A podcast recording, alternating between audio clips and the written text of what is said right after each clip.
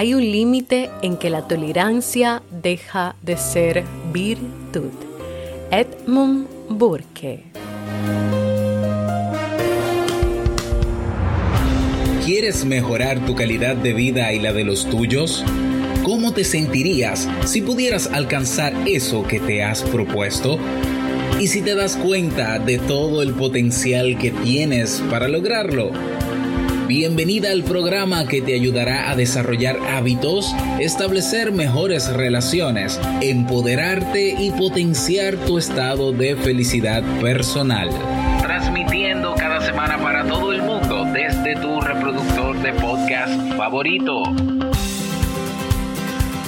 Y ahora contigo, tu anfitriona Jamie Febles, psicóloga, escritora, madre y emprendedora quien te acompañará en este recorrido hacia tu desarrollo personal y hacia el logro de tus sueños. Esto es Vivir en Armonía.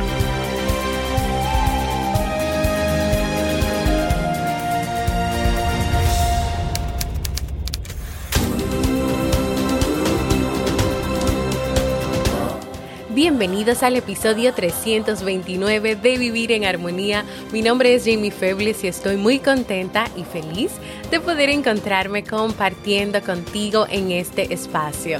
En el día de hoy estaremos compartiendo el tema recomendaciones para poner límites y nos despedimos del libro del mes de abril.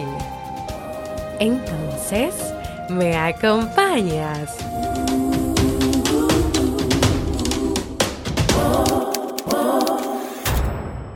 Bienvenida y bienvenido a Vivir en Armonía, un podcast que siempre tienes la oportunidad de escuchar cuando quieras, donde quieras y en la plataforma de podcast de tu preferencia. Yo como siempre muy feliz de encontrarme contigo en este espacio, en este nuevo episodio, recordándote algo muy, muy, muy importante y es que mañana primero de mayo estaremos celebrando el aniversario número 4 de Vivir en Armonía. Vamos a comenzar desde hoy a, ir así como a, a ponernos en actitud de celebración.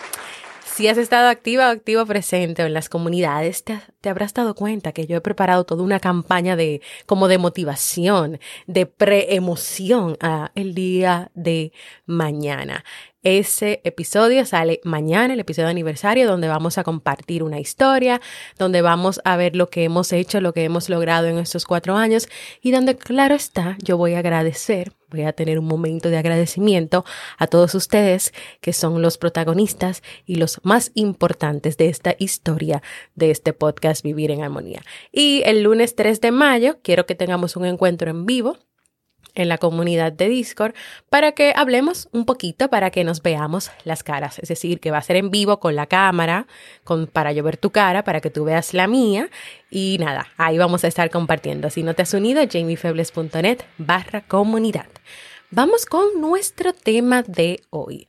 Durante el mes de abril comenzamos a trabajar un ciclo de temas donde estamos hablando sobre los límites, límites físicos, personales, emocionales, psicológicos, como le quieras decir. En episodios anteriores estuvimos hablando sobre qué son los límites y qué no son los límites, por qué son importantes, si tienen beneficios o no, cuáles son esos beneficios, porque sí los tienen, y también el último episodio fue cómo es la relación o si existe una relación entre los límites y el sentimiento de culpa. En el día de hoy vamos a conversar sobre algunas recomendaciones o estrategias que tú puedes utilizar o poner en la práctica para poner límites, es decir, para decir que sí cuando tú quieras decir que sí, para decir que no cuando tú quieras decir que no, para luchar por tus derechos, entre ellos la libertad de ser, de vivir y de decidir. Límite, límite no. Estrategia o recomendación número uno. Reconoce lo que deseas. La cultura y la sociedad muchas veces nos han dejado claro el mensaje de que Está bien ocuparse de las necesidades de los demás, pero no de las propias. De ahí incluso que muchas personas piensan que a veces ponerse primero a ellos mismos o a ellas mismas es algo egoísta o se asocia a él pensar en mí como si fuera algo egoísta. Pero también qué pasa con esta frase, que a veces inculca sentimientos de culpa. ¿Por qué? Porque las personas dicen, no, es que yo no me puedo poner como prioridad, porque el mundo me está diciendo que primero los demás y después yo. Y que si yo lo hago de otra manera, entonces estoy siendo una mala persona, estoy siendo egoísta. Pero lo cierto es que estas ideas han impactado de manera negativa la vida de las personas, pues en ese estar presente a los deseos del otro y tenerlos como prioridad, las personas entonces no reconocen lo que quieren para ellos mismos. Y te digo algo, sí está bien que tú estés en primer lugar, que tú estés en contacto y en armonía contigo. Y de ahí, como yo siempre te he dicho, se va a desprender todo lo demás. Si tienes una relación contigo, si estás en contacto contigo, si reconoces tus deseos, tus necesidades, tus objetivos y todo lo que tú quieres hacer, desde ahí también tú podrás identificar los deseos, las necesidades de las personas y así como respetas los tuyos, vas a poder respetar los de los demás. Así que el primer paso es que te preguntes, qué es lo que quiero, qué es lo que deseo. Independientemente de los deseos de los demás, yo también necesito saber lo que yo quiero y lo que yo deseo. Número dos, identifica tus cualidades. ¿Por qué necesitas hacer esto con relación a los límites? Porque sabiendo, identificando y reconociendo tus cualidades, evitas, número uno, las comparaciones con las demás personas. Comparaciones que pueden llevarte a la amargura, a la ansiedad, a la tristeza profunda, a la depresión, a sentir que no vales nada o a entender que como crees que no tienes nada bueno, entonces es mejor seguir aceptando que los demás te digan lo que tienes que hacer y a dónde tienes que caminar. Necesitas ser consciente de tus cualidades, porque esto te va a permitir recorrer tu propio camino en lugar de estar hoy recorriendo el camino de los demás. A veces uno puede decir, es que yo siento como que no estoy bien, no me siento bien, me siento vacío, vacía, no, no sé qué es lo que me pasa. Y puede ser que estés tan lleno o tan llena de tantas ideas, de tantas creencias irracionales, o estés tan pendiente de lo que te están diciendo que tienes que hacer, o estés tan pendiente de pensar que tú no tienes nada bueno, que tú no vales nada, que, que, que nada, o sea, que tú eres nada, pero es porque no estás en tu camino, no estás recorriendo el camino que tú quieres, en el camino donde habrá cambios, donde habrá experiencias distintas o donde habrá experiencias diferentes. Identifica tus cualidades, ponte a hacer una lista y escribir todas las cosas que tú tienes, a tenerlas presente. Y cuando llegue ese momento en que tú digas, no, porque tal persona es y yo no, tú también te sepas decir, pero recuerda que tú y él o tú y ella no son iguales, que tú tienes unas cualidades y esa persona tienes, tiene otra. Tú, las dos personas pueden ser honestas, pero tu forma de ser honesta no es la misma que la forma de esa persona ser honesta. Número tres, elimina las expectativas en tus relaciones con los demás. ¿Y por qué? Porque la mayoría de las veces, por no decir todas, porque no somos absolutistas, esas expectativas no se cumplen. Imagínate una persona que espera y desea que todo el mundo lo ame, que todo el mundo le quiera, pero esto no es posible. ¿Por qué? Es porque existen demasiados temperamentos diferentes, personalidades, gustos, puntos de vista. Y sería completamente normal que no todos te quieran y te amen, que no todo el mundo esté de acuerdo contigo, porque existen las diferencias. Todos somos seres humanos, sí, eso es una similitud, pero dentro de que todos somos seres humanos, también somos seres individuales, diferentes. Si tú esperas caerle bien a todo el mundo, lo siento, pero no, no pasa así, no suele pasar así. Revisa tus expectativas y trabaja en eliminarlas. ¿Cómo? Primero identifícalas, sigue cuestionándolas, comienza a preguntarte por qué, hazte preguntas y luego simplemente ese diálogo contigo. Recuerda, fulanito, fulanita, que no todo el mundo piensa igual que tú, no todo el mundo actúa igual que tú. Eso no quiere decir que tú estés bien y esa persona esté mal. Eso quiere decir que ustedes son diferentes. Entonces ahí entra, luego de que tú tienes todo este diálogo, la aceptación de que esa es la realidad. Número cuatro, trabaja para tener relaciones sanas. Decía el doctor Anthony Boliches que las personas que no se han sentido amadas en la infancia pueden tratar de comparar, perdón, de comprar de adultos el amor de los demás.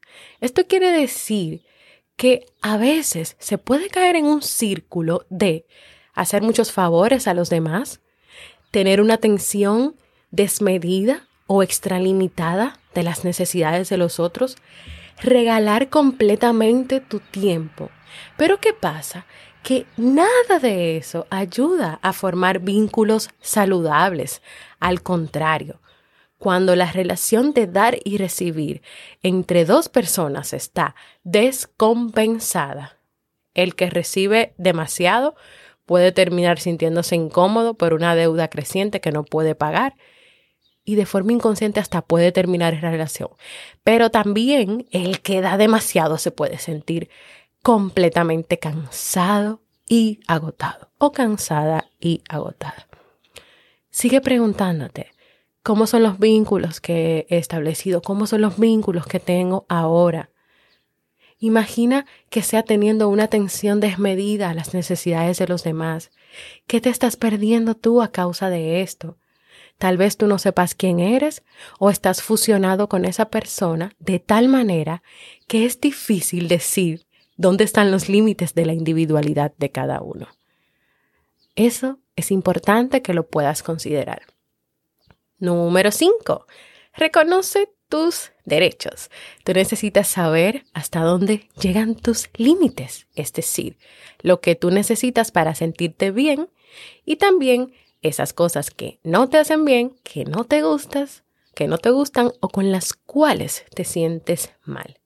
Que tú puedas decir en voz alta, estos son mis derechos, esto es importante para mí, hasta aquí puedo llegar y de aquí no puedo pasar. Esto es lo que no voy a tolerar o permitir. Que eso último que yo te dije, tú lo tengas claro, pero también lo utilices y se lo digas a las personas. Mira, es que estos son mis derechos. Yo tengo el derecho a la libertad de expresión. Por lo tanto, si yo no estoy de acuerdo con algo, yo lo voy a decir. Lo voy a hacer con respeto, pero lo voy a decir. Esto es importante para mí, por eso a mí me gustaría que pudiéramos tener un diálogo, una conversación, donde cada uno exponga sus puntos y podamos llegar a un acuerdo que nos funcione a los dos, que sea funcional para ti, pero que también sea funcional para mí. No que yo me tenga que sacrificar o hacer muchas cosas y tú simplemente te quedes ahí esperando. O que tú le puedas decir, mira, yo puedo llegar hasta aquí, aceptando o mirando, pero de ahí no puedo pasar. Yo puedo aceptar que un día, o sea, pase esto, por ejemplo, te, yo siempre hago como el mismo ejemplo, ok, delante de las personas dijiste algo de mí, yo, yo te lo acepté ese día, pero ya no más, no me gusta, no me siento bien. Y para mí es importante que tú respetes el hecho de que cuando tú hablas de mí delante de los demás, yo no me siento bien. Y así tú vayas verbalizando esos derechos, esos deseos y esos intereses. Número 6. Vive tu soledad. Sí, porque es que no, no, es que todo el tiempo, sí somos seres sociales, claro que sí, pero eso no quiere decir que todo el tiempo tengamos que estar con personas o haciendo todo lo que hacen las personas. Tú necesitas tener una comunicación íntima contigo misma, contigo mismo. Y esa comunicación es el primer paso para que luego tú puedas tener una relación con los demás y con el mundo. Cuando el compartir y el relacionarte con los demás se convierte en una necesidad desesperada, ya sabemos lo que pasa, ¿verdad? Con las necesidades, que nosotros vamos a hacer todo lo posible porque esa necesidad se cumpla. Entonces, cuando tú conviertes en una necesidad desesperada el compartir y relacionarte con los demás, entonces ahí vienen las relaciones de dependencia y las relaciones tóxicas. Y ya sabemos lo que pasa con esas relaciones tóxicas y de dependencia. Así que te repito, para estar bien con los demás, primero debes aprender a estar cómoda, cómodo contigo, ser tu mejor amigo y ser tu mejor amiga. Número 7, y casi, casi, casi ya terminando. Toma en cuenta el tono y la manera en que pones los límites. Aunque tú quieres expresar tus deseos y quieres dejarlos claros, tal vez si tú lo haces desde el enojo, desde los gritos, desde la molestia, la persona no logra entender ni escuchar lo que tú quieres decir. O tal vez te acompañe con el enojo y los gritos y, y la molestia. Ahora, intenta si estás muy alterado o alterada, tomarte un tiempo primero para calmarte incluso para también tener como claro lo que tú quieres pedir, lo que tú quieres decir y hacerlo adecuadamente y con respeto, que tal vez vas a tener mejores resultados que si lo haces de la otra manera. O tal vez es el momento de identificar, pero mira, yo sí he querido eh, poner mis límites y, me, y lo he hecho, me he comunicado, he hablado, pero ahora que lo pienso, tal vez lo he hecho de una forma tal vez acusatoria a la persona, o sea que las personas cuando tú los acusas, cuando tú los señalas con el dedo, como que se cierran, se contraen, o cuando hay muchos gritos, una voz muy alta, o los dos están ya entrando en un momento de, de calor, de enojo, es como que si uno de los dos se pusiera como un tapón en los oídos y ya no escucha ni quisiera escuchar lo que está pasando. Entonces, hay que tomar en cuenta esto y tenerlo presente.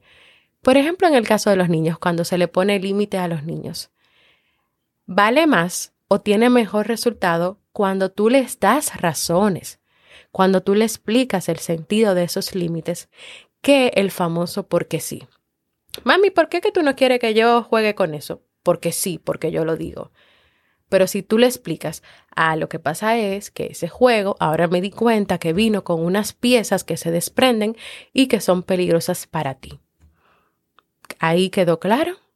Que puede ser que el niño igual haga la rabieta y se sienta mal. Sí, pero es normal, esa es su forma de reaccionar a un límite que se le ha puesto. Y eso, está, eso es válido, él tiene que expresarse. Pero no es lo mismo que tú le digas, ¿por qué sí? Y que el niño comience a hacerse todo un mundo porque no entiende por qué. Número 8, y el último, y el no menos importante, la asertividad. Esa asertividad de la cual estuvimos hablando en episodios anteriores. Decir lo que piensas y lo que sientas sin ser agresivo o agresiva o pasivo o pasiva. Que lo hagas con educación, con cuidado, pero con firmeza. Esto te permitirá que te sientas coherente contigo, que te sientas tranquilo o tranquila, seguro y respetado. Hasta aquí, señores, vamos a dejarlo hasta aquí, las recomendaciones para comenzar a trabajar en esos límites que quieres establecer, esperando que puedan ser de utilidad para ti, que te animes a ir poniéndolas en práctica, a comenzar con una o con dos, a comenzar escribiendo, haciendo unas listas de tus cualidades, de lo que tú quieres. Es que yo quiero esto, esto, esto. Yo quiero poder decir sí, poder decir no, poder hablar de una manera mejor con mi pareja, con mis hijos, con mis padres. Si te gustaría un acompañamiento personalizado para trabajar esta temática, también cuentas conmigo. Me puedes contactar a través de la comunidad o en las redes sociales.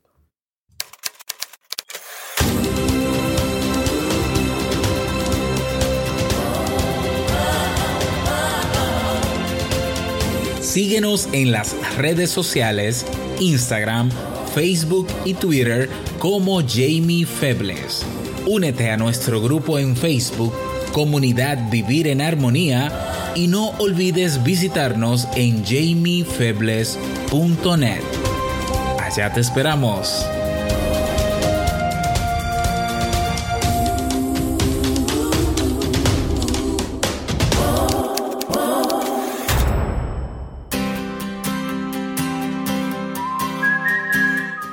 y nos despedimos de el libro del mes de abril, Desapegarse sin anestesia de Walter Rizzo. Aunque todavía yo les voy a seguir por la comunidad compartiendo algunas notas porque todavía me ha quedado algo, no lo he terminado de leer. En este libro el autor nos ha ido explicando en qué consiste el apego, cuáles son sus causas y también nos ha ido proporcionando las claves para enfrentarlo y prevenirlo.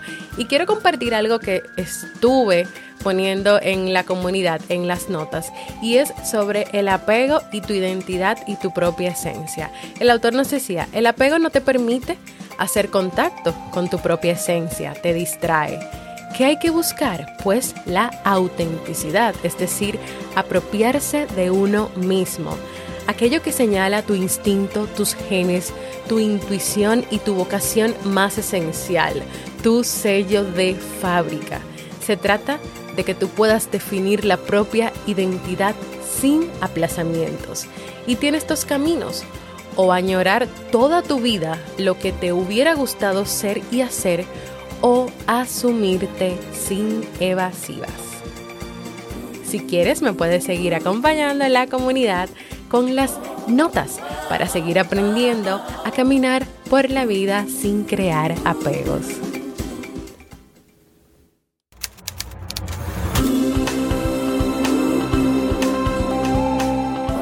Y así llegamos al final de este episodio de hoy, esperando que sea de mucha utilidad para ti. Si quieres, anímate a buscar todos los episodios o el ciclo completo de temas sobre los límites. Escucha desde el primero hasta el de hoy, que es el que son cuatro, para que entonces puedas tener ahí toda una información completa, para que tú misma, tú mismo, comiences a trabajar en poner esos límites, esos límites que te van a permitir tener una vida en armonía. Antes de despedirme, recordarte que vamos a celebrar mañana primero de mayo el aniversario número 4 de este podcast Vivir en Armonía. Si te animas, todavía queda el día de hoy, puedes enviar una nota de voz contándome cuál es tu episodio favorito, por qué y lo puedes hacer en jamiefebles.net barra mensaje de voz. Y también recuérdate a unirte en nuestra comunidad en Discord donde vas a poder tener una experiencia diferente, puedes hablar, comentar, tenemos la información organizada por espacios distintos, canales y tú entras al que tú desees entrar. Y también ahí el próximo lunes 3 de mayo nos vamos a encontrar para celebrar. Gracias por escucharme. Para mí ha sido un honor y un placer. Nos vemos.